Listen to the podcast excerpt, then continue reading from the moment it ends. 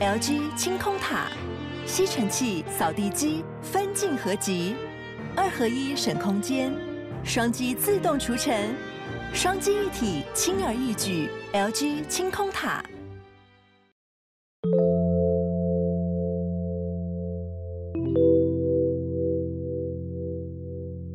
嗨，我是康娜，我是卡拉，欢迎收听偷听 Story。现在呢，已经来到三三月底，刚刚是三月是什么意思呢？三天三夜，三天半夜。对，时间真的过很快哎。对啊，居然就底了，然后准备又要放年假。你说清明年假吗？没错，而且一连放五天。这一次的假期好像就是有一套攻略，真的蛮棒的。对，就是什么休二吧，请二休九这种。对，九很多哎。对啊，直接当那个过年的假再放。对，是虽然说你们可能已经补过班了啦，对，然后我不用补班这样，你有花费掉了你的那个年假，年假好吧？对，所以我觉得还不错。放那么久，嗯、大家打算出去玩了吗？对啊，大家应该早就准备好要出国，或者是出去大玩特玩吧？对，还记得上次我们也讲说，艾瑞克五月的时候要去日本。对啊，对，虽然说我们现在就已经感受不到它存在了，嗯。开始默默的呛他，对，谁叫他默默呛他，他已经不在一阵子了，所以我想说五月不在好像也没什么感觉，对吧？不在就不在啊，对不对。没有啊，重点是我们本来想说哦，阿瑞克要去日本嘛，对不对？嗯、然后我们我跟卡拉在讨论说要不要也一起去日本。对啊，好，其实有点像是艾瑞克明明是去工作，对，但是我们硬要跟，然后变成偷听之旅这样。对，我就跟他讲说，我们就到日本，然后机场拍一个照，然后。解散，然后各自玩各自的，对，各自玩各自的。你可能去什么大阪啊，我去箱根啊，各种地方这样。但我的确就是前几天在看机票的时候，嗯、我有抓一个区间，嗯，他居然机票只要，我是说那个五一连假那个时候，嗯，就是他机票居然只要一万二、一万三。来回一万二一万三，对，一万二一万三，我今天三一直变成，对啊，你的三怎么，你没有办法发三。三，好，对，它居然差不多是这个价钱，是联航吗？哎，联航哦，联航其实偏贵，对不对？跟过往比起来的话，对对对，以前联航应该不用一万就有，但现在都还到一万出。我记得到一万二这个价钱是我之前搭那个日航的时候的价钱。日航是好的航空，嗯，好的赞的航空。哦，现在出国真的很贵，可能就是因为疫情刚结束，然后对啊，那个需求一直降不下来，对各种开放，对啊，航空公司必须要把之前的钱赚回来，对，必须回本一下。对，好了，反正我们现在还在考虑中了，因为机票真太贵了，所以我们可能会选在一个比较冷门的时段去。没错，天时地利人和的时候。是的，好，那今天是卡拉来科普故事跟科普，科普讲故事跟科普。没错，那今天投稿的这位偷听客，我看完他的故事之后，觉得他非常的特别，特别。没错，先说这位偷听客的投稿名字叫做。一直被叫小姐的二十五岁男子，所以他是可能外外表看起来比较女性一点点吗？有可能，就像持修啊，哦，这种系列吧，我不知道，我的想象。OK，对，然后他的经验真的是蛮奇特的，就是他有对我们说一些话，我觉得可以放到就是我们讲完故事之后再跟大家分享。嗯嗯嗯，对，但他一开头就有说到说他是一个。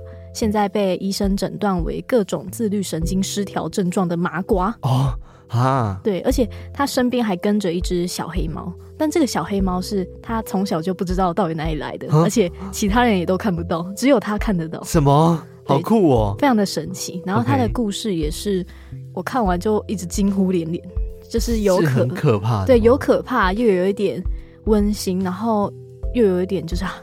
很遗憾的感觉。那我有一个问题，他是可以跟那个小黑猫对话的吗？哎、欸，这个我就不知道了。他没有特别。对，对，这个故事其实不是专门在说他跟小黑猫的故事。OK OK，对，是关于他就是目前整个人生，就是他最印象深刻的一段期间的记忆吧。OK，、嗯、好啊，那我们接下来就来偷听 story。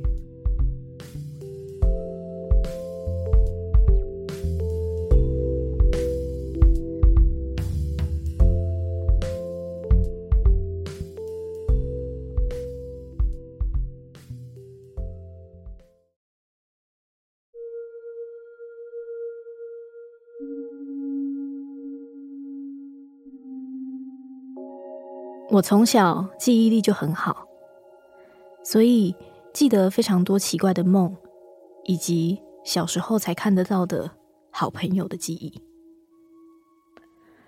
小时候，我跟父母住在被其他亲戚说以前日治时期是乱葬岗的地方。我妈妈家那边是全员受洗的基督徒，而我爸爸他会拿着香拜拜，但我从来都没有跟他去庙里拜拜过。在我有记忆以来，虽然我们住的地方是市区，但却有着各式各样的非人类生活在这个地方。我看见他们，有些长得就像普通的人，有的长得就像鬼片里才会出现的角色。我妈妈她每天都会在床上看电视，看到睡着。我记得在我大班的时候，有一天她睡着了，而电视上。在播的是《七夜怪谈》的节目，因为我平常都看得到这些非人类的物种，所以我并不会害怕，反而还希望他们可以吓吓我。但就在我睡着之后，我发现我在一个不知道大小的仓库里，那个仓库有很高的铁质货架，而且一片漆黑。而就当我疑惑我为什么会在这里的时候，我一回头就发现有一个跟贞子长得很像的人往我这边冲过来。我一反应过来，就马上拔腿狂奔，但他却一直一直的追上来。而当我意识到这是梦的时候，一直希望自己可以醒过来，但却没有办法。最后。还是被他抓到了，而我也马上的醒过来。当我醒过来，回到现实之后，我看到他就在我的旁边。虽然在现实里面我听不到他讲话，但我知道他对我没有恶意，所以我和他对看一下之后，他就默默消失了。而当我晚上再次睡着之后，我又回到了那间仓库。而这一次，不只有他，还有其他的物种。在梦里，他们跟我说，他们只是想跟我当朋友，因为在现实里我没有办法跟他们接触，只能看到而已，所以他们才会出现在我梦里。之后，我很常跟他们在梦里一起玩，有时候还变成我在追他们。大概过了一年左右，我升到国小一年级。某天晚上，我梦到了五六个庙里的神像出现在我床上，而我则是坐着看着他们。但是不知道为什么，我当时的第一个反应。是恐惧，极度的恐惧，这让我马上就醒过来了。过没多久，我梦到了我的爸爸带着我到一个游乐园玩。因为爸爸有在梦中，所以我一直以为这是现实。直到最后，我爸爸跟我说：“我要离开了，要好好照顾妈妈哦。”之后，爸爸就消失了，而我也从梦中醒过来。当天中午，我在学校，妈妈却突然出现，把我带了回家。我感觉得到，我妈妈非常的严肃，感觉就连走路不用五分钟就到的距离，都觉得时间过得非常慢。回家之后，我跟妈妈去找爸爸，而同父异母的姐姐也在我旁边。爸爸给了我跟姐姐一千块，并和我们说，这个一千块让我们带妈妈去吃好吃的。之后，我妈带着我跟姐姐离开家里，到对面的某个牛排馆吃饭。因为牛排馆的窗户对面就是我家，我吃到一半就看到家里烧起来了。我不知道为什么，马上知道是我爸爸要走了，但我却不难过，很正常的吃晚饭。之后，姐姐就打电话给她妈妈，哭着说：“他走了。”之后没多久，我们都离开了那里，离开了原本的家，而姐姐回到了自己母亲那边。我和同父异母的哥哥则到舅舅家住。奇怪的是，在那之后，我就没有看过那些非人类了。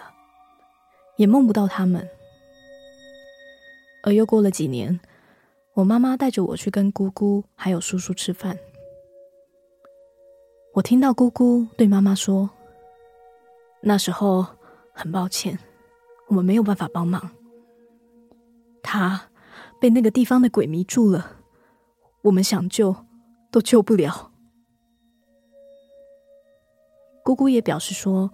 我们住的地方以前是乱葬岗，但我也心存怀疑，是不是我爸爸被他们迷住了？我也不得而知。但在当我长大之后，我自己去挖掘了一些东西，我也知道了一件事情，也让我觉得人类比他们都还要可怕。这就是我的故事。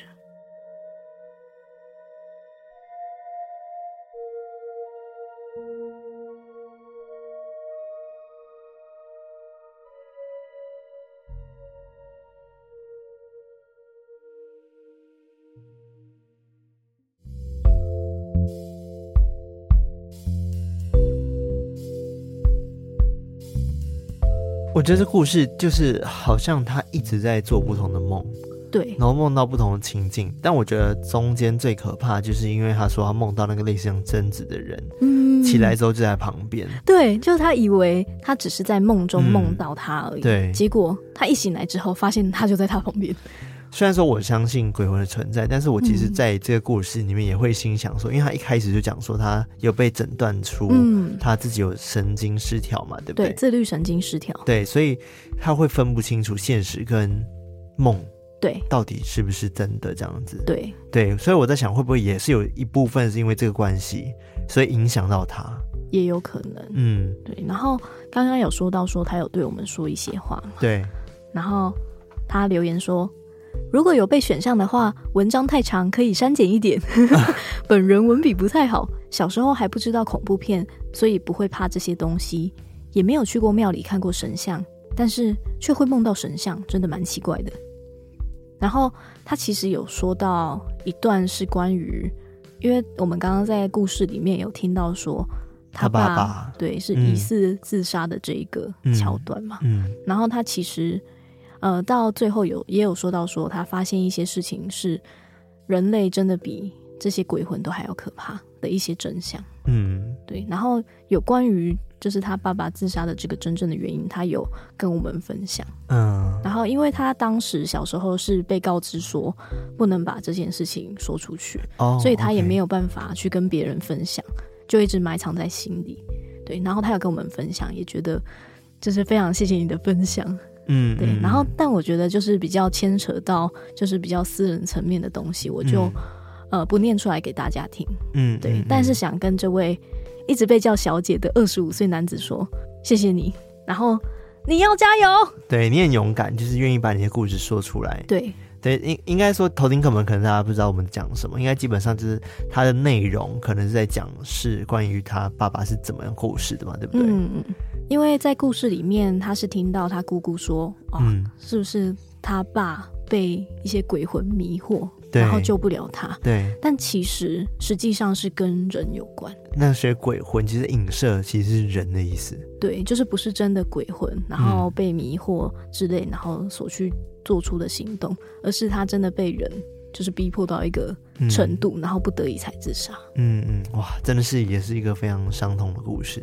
对，然后他后来也有说，他现在已经看不到其他，就是他以前小时候看得到那些灵体了。嗯，他现在只看得到他身边那一只小黑猫。嗯，OK，对，只梦得到神跟一些其他奇怪的梦。对，就是很奇怪。嗯嗯嗯。嗯嗯然后他也有说，他之前跟他朋友分享，他小时候会梦到神像，跟闻到香会头晕想吐啊，还有一些鬼会在身边的事情，嗯、被说是至阴体质。嗯嗯对，但是自己是不是他自己也不知道。嗯，因为他以前也都不会去庙的这些地方去问事。嗯嗯嗯嗯。然后也说到说，他前阵子很常梦到钟馗。哦，居然可以梦到钟馗。对，然后。他身边也有一些在拜神佛的朋友，都叫他说可以去庙里问问看，嗯，然后也想问我们，就是我们怎么想？你说我们怎么对大家看，就是一直梦到这些问题吗？对，我觉得第一就是因为还是回到一开始医生的诊断，嗯，这部分，当然我们很常讲说，如果你今天真的去看了医生。都真的没办法解决你的问题的话，嗯、那你再去庙里走一走，这样才比较实际一点点。嗯嗯对对，也许在心理上也会有一些帮助。对，因为我们也不是什么民俗专家，嗯、我们也不是什么老师，所以我们说真的，你一直梦到这样的状况，我也不知道说会是什么。当然，我们以外人来看的话，会觉得说哦，或许他们是有什么指示，嗯，然后或许是他们有什么话想要对你说，嗯、甚至是你可能有带一些。呃，重要任务在身上等等的，嗯嗯，但这些东西都说不准，都不需要去你可能自己相信的、自己信奉的神庙，对，去了解一下，去问问看那边老师等等的，这样可能会比较好一点点。嗯、对，然后他最后也有说到说，最后在这里谢谢你们陪着我度过半夜独自上班的时光。哦、oh，OK，好啦，我还是要请你就是好好照顾身体哈，真的真的，对，然后也谢谢你很勇敢的把故事说出来给我们，没错，谢谢你。好，那讲完了这个偷听课的故事呢，今天我们要科普的主题，嗯、记不记得之前前阵子我们讲到说很多关于丧礼、葬礼的这个部分，嗯，嗯嗯，然后我有发现几个在世界各地就是比较有名的葬礼的形式，嗯，然后其中有一个叫做天葬。不知道你有没有听过？有，我也听过，就是、嗯、就是好像是比较古代的一种葬礼法，而且他们会被鸟吃掉吗？还是干嘛的？对，对，它会被秃鹰吃掉啊！对对对对对对。那天葬这种葬礼又叫做鸟葬、空葬。嗯、那通常一讲到天葬，大家应该第一个都会想到在西藏的，对对对，那个天葬的仪式。但应该也有很多人以为说天葬就是西藏独有的一个丧葬的习俗，嗯，但其实天葬的这个习俗从很久很久以前就曾经有遍布在亚洲的各地，嗯，只是现在比较有名的还有继续在运作的，就是真的是在西藏中南部拉萨的那个天葬仪式。啊，可是我们也想过亚洲居然也做天葬，哎，完全没有看过或者是听过，哎，我只我只知道真的就是西藏那边在做这件事而已。嗯，因为其实是真的在很久很久以前，那种数千年以前，嗯、它都一直是一个非常神圣的殡葬仪式。嗯，那也用各种的形式，跟不同的文明当中一直去存活这样子。嗯，尤其是在以前，印度跟伊朗的祆教徒，就是祆教其实是在古代波斯帝国的一个国教。嗯，以前祆教徒他们都一直有这个天葬的仪式，然后后来到中国的西部啊，跟西藏这边的佛教徒。然后还有尼泊尔啊、不丹、蒙古这些比较少数的东南亚地区都有天葬的这个习俗哦。对，只是可能中间也会因为一些时代的变迁呐、啊，或者是一些、嗯、呃比较细微的一些小因素，我到后面也会跟大家小小的分享一下。嗯，所以造成说现在其实天葬已经很少见了，比较多都是在西藏这边继续的举行。我印象中，他们的那个天葬的场地还蛮酷的，嗯嗯，就是我好像就是记得旁边会有一些石头，然后中间会有一个类似像石台的东西。对对对对，他们的那个石台，他们都把它叫做极境塔。哦，极境塔，对，都是会有一个天台，然后去呃让秃鹰们去食用这些尸体，这样子。其实蛮可怕的。对啊，这样听起来好像蛮可怕的。那我今天也来跟大家分享一下，主要是从。西藏这边的观点来分享天葬这个仪式。嗯嗯嗯。那之所以会有这个仪式，是因为西藏人他是呃主要是信奉藏传佛教。嗯。那他们也认为说，比起肉体，更重要的是灵魂。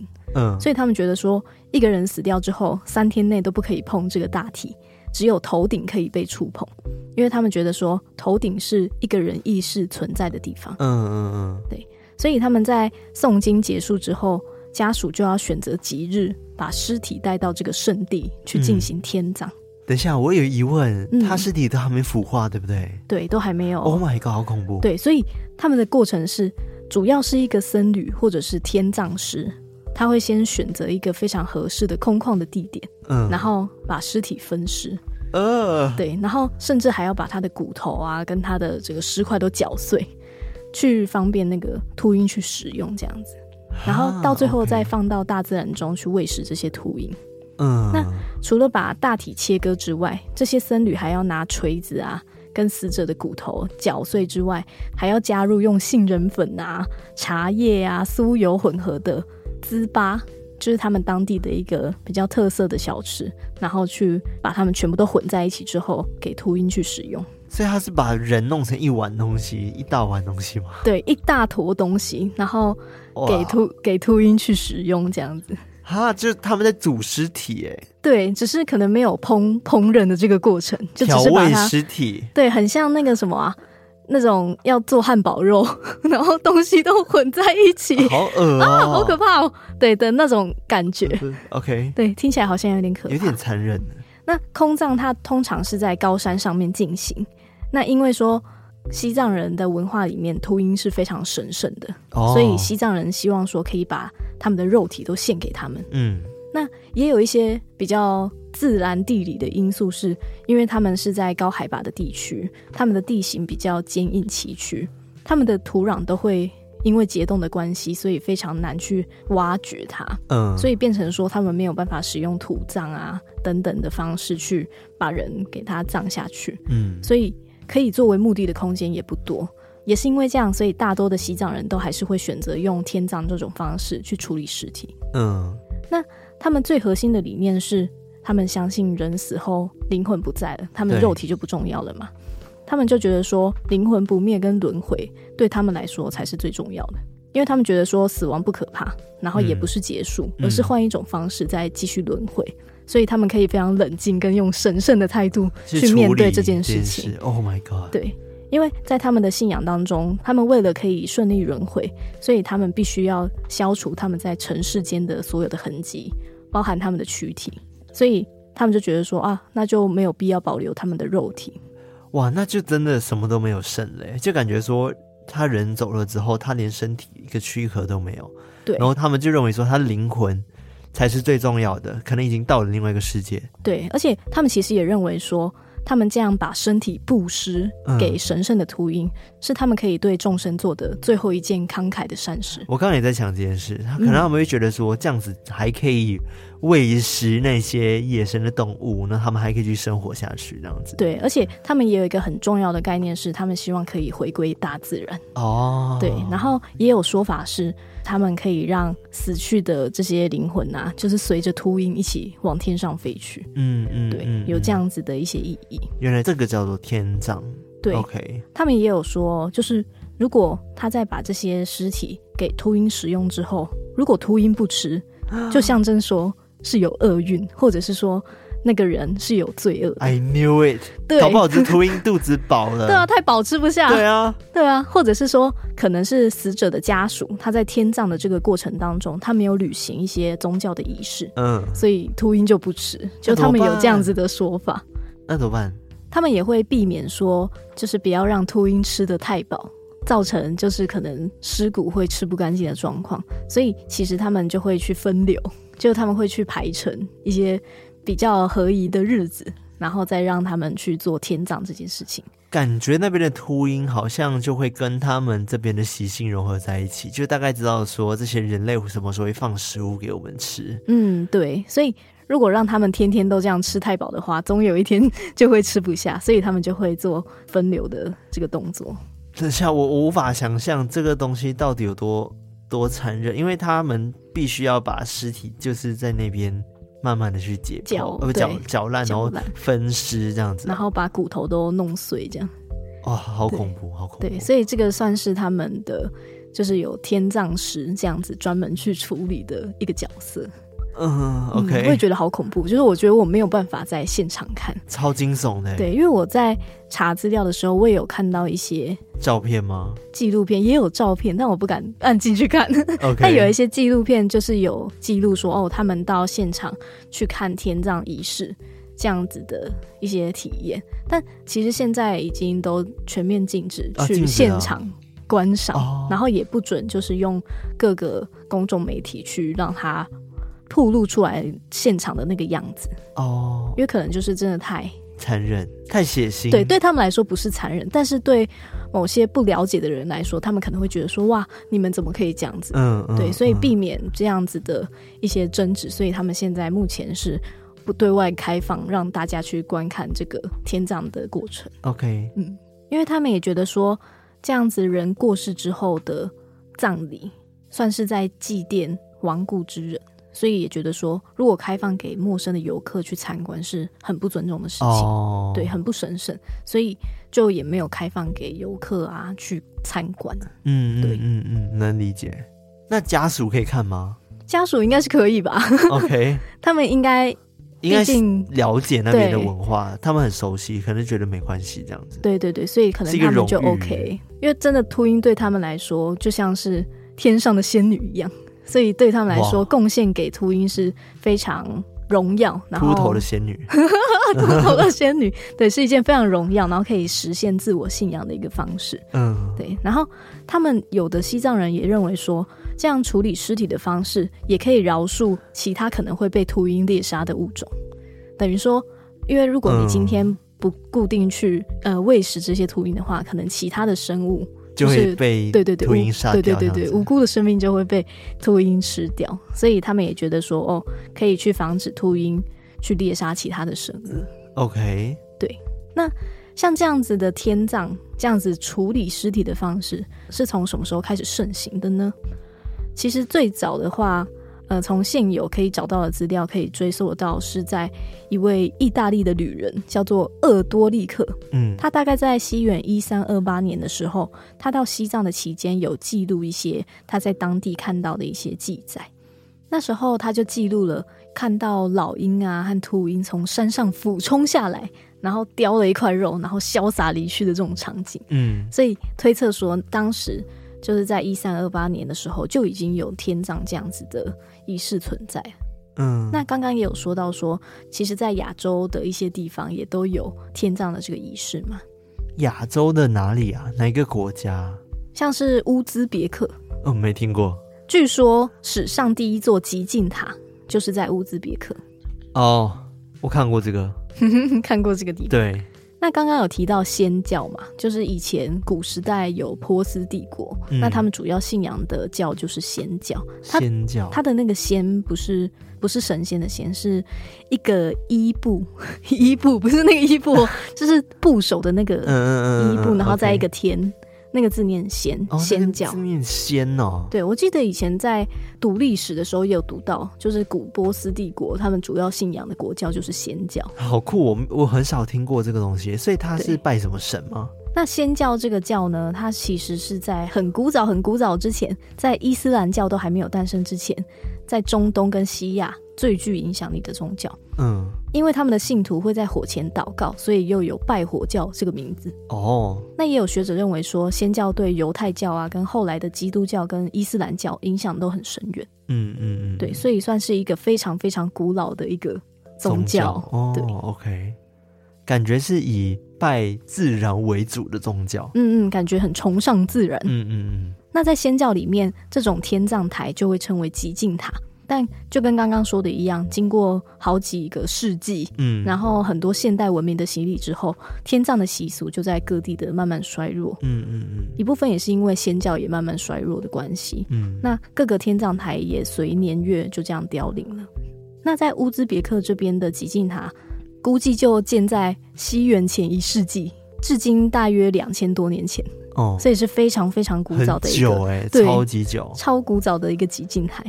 但目前已经停用好几百年了，嗯、就没有再继续使用。嗯、但也成为在卡拉卡尔帕克斯坦嗯的非常重要的景点跟文化历史的标志。嗯，哇，有机会也想去看看呢。对，那这一座极境塔的图案也甚至出现在他们共和国的国徽之中，哦、就可以知道说，其实对他们来说也是非常重要的象征。嗯嗯嗯。那第二个极境塔是在伊朗的雅兹德市。嗯，它在二十世纪的时候还有活跃的在运作当中。但因为后来伊朗的城市化非常的急促，导致说他们的城市跟极尽塔的距离越来越近。OK，对，就让这个极尽塔越来越难以达到说有那个神圣净化的作用。嗯，就慢慢被现代化给覆盖掉了。这样哦，而且到了一九七零年的时候，伊朗政府也宣布说天葬是违法的。嗯嗯，对，所以极尽塔就在四十年前荒废了。哦，但如果你到今天。去造访伊朗那边的话，你甚至可以找到有部分的尸骸还在那边哦。你说可能骨头之类的？对，因为天葬被禁止嘛，所以伊朗的先教徒就被迫用其他的殡葬模式去继续处理这些尸体，所以他们就改把尸体去埋在混凝土之下，去隔绝那些不洁之物。嗯嗯嗯，就改成说他们是把尸体都放在水泥里面。嗯嗯，所以就没有天葬这样的仪式。嗯。那第三个是在印度孟买，传说在西元八世纪到十世纪的时候，伊斯兰教徒全面攻占波斯地区，嗯，所以有部分信奉祆教的波斯人就逃难到印度，所以印度当地的孟买也有祆教徒的足迹存在，嗯嗯嗯，他们在印度是称为巴斯人，嗯，就是巴斯光年那个巴斯，嗯，巴斯人，然后都聚居在孟买那边，大概有六万人这样，嗯。就是在当时，他们把祆教的一些习俗带到印度，然后也包括这个天葬的仪式。嗯，然后在印度孟买这边还有一个极境塔是还在运作的哦。哦，现在还在运作？对，现在还在运作。它在一个占地五十四英亩的森林里面，而且只有巴斯人才可以进去参观。哇哦！但是后来也随着环境变迁的关系，嗯，他们面临了秃鹰的数量减少的问题，哦，所以有时候会没有足够的秃鹰去啃食尸体，Oh my God，导致说他们可能如果要执行天葬的话，他们需要经常的顺延，就那个日期会一延再延，或者是甚至到最后都没有办法完成，很可怕哎，就是你说那边一直有一个被搅烂的尸体在那边，对，在那边等待秃鹰们去食用这样子，Oh 对，所以他们的这个文化也是渐渐的。在消失当中。嗯，我哇，觉得很恐怖，感觉你今天去参观呢，真的会看到很多很多的尸块。对，而且现场的那个味道一定是很可怕。虽然说开放空间，但还是很恐怖。对，我记得我有看到一些纪录片，就是当时还可以去参观的时候。他们会说，就是整个仪式完成之后，在当场留下的那个味道是真的非常非常可怕。那味道会卡在你鼻孔里，对，然后感觉好像会一直都会闻到那个味道，啊、我觉得超可怕的。那像刚刚最一开始讲到的西藏，是他们的理念主要是藏传佛教的理念嘛？嗯，那刚刚讲到的这些也都是因为仙教的关系，所以他们才有天葬这个习俗。嗯、那在东南亚也有一些比较零星的部落，有很像天葬这样的习俗。其中最有名的是在印尼巴厘岛，他们有一个土洋天葬村，现在还在，现在已经不常看到了。但是现在的巴厘岛人都相信说，这个习俗在过去曾经有在巴厘岛那边一度的盛行。嗯嗯嗯，对。那他这个土洋村的村民啊，是属于巴厘岛的原住民。嗯，然后跟其他天葬习俗不一样的是。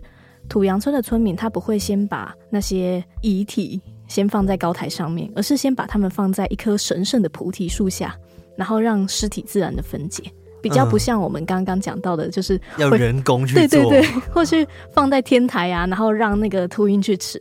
它不是，它就是放在菩提树下，然后去让它自然的，对对对，腐化分解，嗯，然后也是回归大自然这样子。其实跟土葬差不多啊，只是没有土盖着而已啊。对，只是让它自然风化，然后被树吸收这样啊，嗯、充满灵魂的大树。对，那刚刚讲到的这些，就是除了我们最常听到的西藏之外，有在执行天葬，或者是曾经执行过类似天葬这样子的习俗的一些地区跟国家。嗯，那。刚刚也有讲到一些关于天葬的争议嘛，嗯，像我们刚刚一开始听到的时候，也会觉得说，哇，好像真的蛮残忍的，对，而且一般人感觉没有办法去接受这样子的处理尸体的方式。嗯，我觉得可能是因为，因为我们像台湾人或者是华人，就会觉得说啊，我们应该要好好的送他们一程，嗯，然后呃，用各种不同的仪式去好好送他离开，嗯，这样子。嗯，所以可能对我们来说，有时候真的蛮难去认同这样子的方式。嗯。但如果以法律的这个层面来看的话，的确在某些地方，天葬的这个行为可能会触犯一些遗弃尸体的罪行，或者是一些条款，嗯，像是日本的刑法第一百九十条有一个死体损坏罪，哦，OK，对，可能就会触犯这条法律，或者是如果你在台湾执行天葬的话，也有可能会违反刑法的第两百四十七条侵害尸体罪、侵害遗骨、遗法、检物、遗灰罪。嗯嗯，我觉得这些罪定就是真的定给杀人犯的吧，就是因为、啊、我也觉得不是因为这样子的。对对，因为对那个族群、那个民族来说，这个天葬是非常神圣的。对，对他们来说是一个神圣的，而且他们的整个出发点也是良善的。嗯、对，但是在可能我们华人地区这边或者日本这边，他们定这个法律，应该不止这两个国家，很多国家应该都有这样的法律啦。对，就讲说破坏尸体，可能是因为太多人在犯罪的时候想要隐藏。他的这个证据，对对对，或者是有盗墓啊等等这样子的情况。嗯，那中国也有在一九六零年代的末期有禁止天葬，然后一直到一九八零年的时候也才解禁。嗯嗯啊，解禁？对，也是因为这样，所以之后西藏在解禁之后就可以继续执行这样子的仪式。西藏在解禁，还是中国在解禁？因为中国解禁等于西藏就可以弄。哦，这个就有一些敏感的关系了。对，但就跟我们刚刚说的一样，其实这个也无关对错嘛，嗯、就是天葬的这个习俗，因为其实就是不同的文化对生死跟身后事的这些看法有一点差异，对，差很大。对，对那个原点就是会有差异这样但是我们越了解一个地方的文化，就可以多一点对其他人的尊重嘛。嗯，所以如果大家现在比较了解天葬的这个习俗之后，也希望大家可以不要太批判他们。嗯，就等于说我们去认识了一个新的文化跟习俗的观念。嗯，但我们也不用去批评这样。嗯嗯，嗯对，就是可以多一点尊重跟开阔一点自己的一些世界观。对对对，我这样这样是很好的一个开放心态嘛。对，但是你你也不需要去扭曲。别人的一些做法，这样对对对，虽然我们可能不了解或者是不习惯的人，嗯、一听到真的会觉得哇，蛮可怕的，很可怕，这是真的很可怕。尤其是我每天都在听 真实犯罪的人，对，所以我就觉得哇，分尸是非常可怕的，可怕的一件事情，对，对啊、然后。对啊，但是对某些国家来说就不太一样的意思啊。对，那个意义不同。嗯嗯，对，就是真的不要伤天害俗就好了。好，也我觉得这集也蛮有趣的，就关于天葬这部分。对，而且其实我原本是想到说，哎，可以介绍一点，就是世界各地比较特别的一些葬礼的仪式。嗯，但我发现天葬就有很多很多东西可以讲，嗯，而且也真的非常神秘。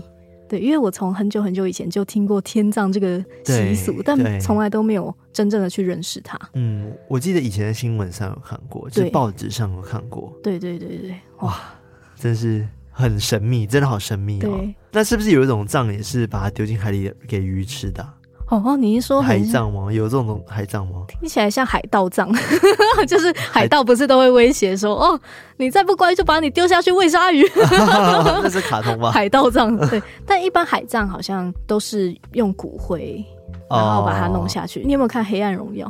没有看《黑暗荣耀》，哦，但是很多片都有，就是他们被骨灰呢在海上撒那个骨灰嘛，对不对？对对对对，或者是在《黑暗荣耀》里面的某一趴，他就是把那个骨灰放到一个篮子里面，嗯、然后。就是随着那个海波，嗯、就是让它去慢慢的进到海水里面，哦，这样子，对，都是用骨灰的方式，不会整只，然后丢下去吃。嗯嗯嗯，对，哇、wow，OK，听说《黑暗荣耀》很好看，嗯，但我还没看，看完了，那一部真的追好久，因为它一集都好长，然后时间很零碎的话，就要追好久好久。对，因为它一集它不是八集吗？那一集一个小时多吧。对，对啊，差不多一个小时。等于说两季就是十六个小时。超久，我那时候真的是追了好一段时间。对，而且我我那天就是在我的那个工作室里面看另外一部剧，我就看《The Last of Us》，嗯，就是《最后生还者》嗯。因为大家如果玩过游戏的话，应该知道那部就是也是蛮厉害的。嗯嗯嗯嗯。然后我就听，一直听到客厅一直在叫，一直在尖叫，啊、不是卡拉尖叫，是那个电视剧里面的那个主角还是怎样，女生一直在叫，一直在叫，或者发狂的叫。我想说，这部片到底是怎样，一直在叫。一直叫的片，所以《黑暗荣耀》里面有很多发狂的人，这样子。对对对，就是把他们逼疯哦，因为复仇嘛，就是要一点一点的把他们饿，饿为他对对，把他们以前的罪行都让他们知道代价是什么，这样。哦、OK，好了，有机会我来看一下好了，好好，你可以慢慢追。嗯，那我今天关于天葬这样子的科普就到这边。好的，那在节目结束之前呢，我们要先来感谢我们的干爸干妈。那我们要先来感谢在 MixerBox 上面赞助我们的干爸干妈。那赞助我们平平安听鬼故事方案的新的偷听客有两位，第一位是范斯特，范斯特，fans 吧？哦、oh,，fans fanster，不知道。他说。我是一个潜水很久的偷听客，这是我第一次抖内，希望你们都能越来越好。一个上班偷听边工作的技师阿特，谢谢范斯特的感谢这个阿特。第二位叫做李阿梦，李阿梦，对李阿梦，对他说呢，上班必听的偷听 story，第一次抖内觉得很兴奋，希望有机会可以买到周边，见到本人。哎。哦，想到这件事情，哎、欸，好，我们先讲完抖内，我们再来分享其他的这个部分哈。好，那另外一位是赞助了第二年的偷听客，他叫做普通的海外听众，嗯、他说他普通，OK，他说。嗨，三位老大好！不知不觉又偷听一年了，还记得当初太无聊，到处找鬼故事 Podcast，听了好几个之后找到偷听，听到艾瑞克的呦呦呦就爱上的，括号开玩笑的。他说之后就一直听，陪我度过几周无聊的上班日子。偷听课社区成立之后，活跃了一阵子，然后工作变忙，生活也变忙，就变回默默偷听的偷听课了。但我都还有在听哦。哦、oh，我我知道你的感受，对对，因为社区的确是一开始大家都觉得很好玩，然后都在里面玩。那、嗯、我们现在其实呃比较忙一点点，但是我们之后还是会回归啦，对，嗯嗯嗯，所以偶尔我们还是会办一些活动。所以欢迎大家想在上面聊天的话，欢迎加入我们的 Discord 偷听客社区。没错，那个月老社区，自己在那边偷讲。而且我记得这位偷听客，因为他是海外听众嘛，对对对，对不对？他家有养狗狗，对，除此之外，狗狗他他有说他想要去鬼屋探险的，来跟我们说。对对对对，好像在美国还是哪一个国家，我有点忘记。然后他们纽西兰直接忘了。对，然后有一个房子，好像专门就是闹鬼的，然后给大家说你可以来住一晚体验哦的那一种。对，然后他说他想预。约那间 A 的房间，但是一直很满，然后约不了。哦、对对对对 还有一直满的问题，太夯了。好了，虽然说，虽虽然说，我很想知道说你去体验过的结果，但是希望你还是平安无事哦，哈。对对对，谢谢你，这位普通的海外听众，是一点都不普通啊。接下来呢是赞助我们未来演唱会计划的干爸一位，他叫做我等你很久了，我等你很久了。对，他说呢。潜水很久，终于来赞助了。我是 DKD 嫂介绍来的哦。哦，他说三位的好，我想大家都很了解的。希望小小的赞助可以让你们继续做优质的节目，加油哦！谢谢这位，我等你很久了。感谢这位，我等你很久了。那在绿界上面抖内我们的有一位叫做徐小豆，小豆，小豆又来啦。他说：“抱歉，来晚了，瓜好贵。”他说：“最近终于把所有集数都追完，觉得开心。你们真的进步超多的，无论是音乐后置，甚至是整个节目的节奏，能够认识你们真的很高兴。偷听史多利会越来越好，期待与你们相见的那天。”哎，又是期待与我们相见。哎哎，好。没了嘛，对不对？对，没了。好，感谢小豆，感谢这位小豆啊。好，那讲到这个要见面的这件事情，我们还是要跟大家预告一下，嘿嘿，对，就是非常重要的预告，因为这是我们决定第一次要办一个偷听见面会。哇塞，我们专场的正式偷听见面会。对，但是我们这个放在节目后面才讲的原因，就是因为想说大家会不会听到最后，开始测试一下大家的玩听哦。对，反正就是这个见面会目前还在筹备中，但是我们已经确定会是在八月八月，我刚刚马来西亚腔吗？八月中旬，嗯，八月中旬哦，八月中旬的假日，假日的某一天，某两天，对的某两天，因为两天，一天会是在台北场，没错。对，一天会是在可能中南部场，没错。但这件事情还没有完全确定，应该说我们一定会办见面会，只是不确定会办两场。那会看最后说中南部的人到底会不会比较多，没错。对，不然的话我们可能就办不成这样子。对，欢迎大家敲碗啊。对，所以先跟大家讲了，我们八月会办一场见面会，而且这个见面会也不是普通的，就是 live forecast，我们可能还会加一些比较好玩的东西。对，哇，难得就是可以跟大家见面，就要一起来玩。对对，就是来体验一些东西这样子。好。反正就是，嗯，大家期待一下喽，敬请期待。好，那喜欢我们节目的话呢，记得我们的 IG、我们的 Facebook，还有我们的 Discord 偷听客社区，加入我们成为我们的好邻居。然后也可以在各大收听 Podcast 平台，Apple Podcast、Spotify、Mixerbox、KKBox。呃 First Story 等等的，可以订阅的订阅，留言的留言，按赞的按赞，分享的分享。没错，给它定起来，追起来。是的，如果真的很喜欢我们的话，欢迎抖内，我们可以订阅我们的方案，或者是每个月小小小额的在绿界上面赞助。没错，或者是你是海外偷听课的话，也可以透过 PayPal 来赞助我们。没错。好，然后最后也提醒大家，记得投稿。是的，投稿鬼故事给我们哦。赞。那我们到这边，我们下次再来偷听 Story，拜拜。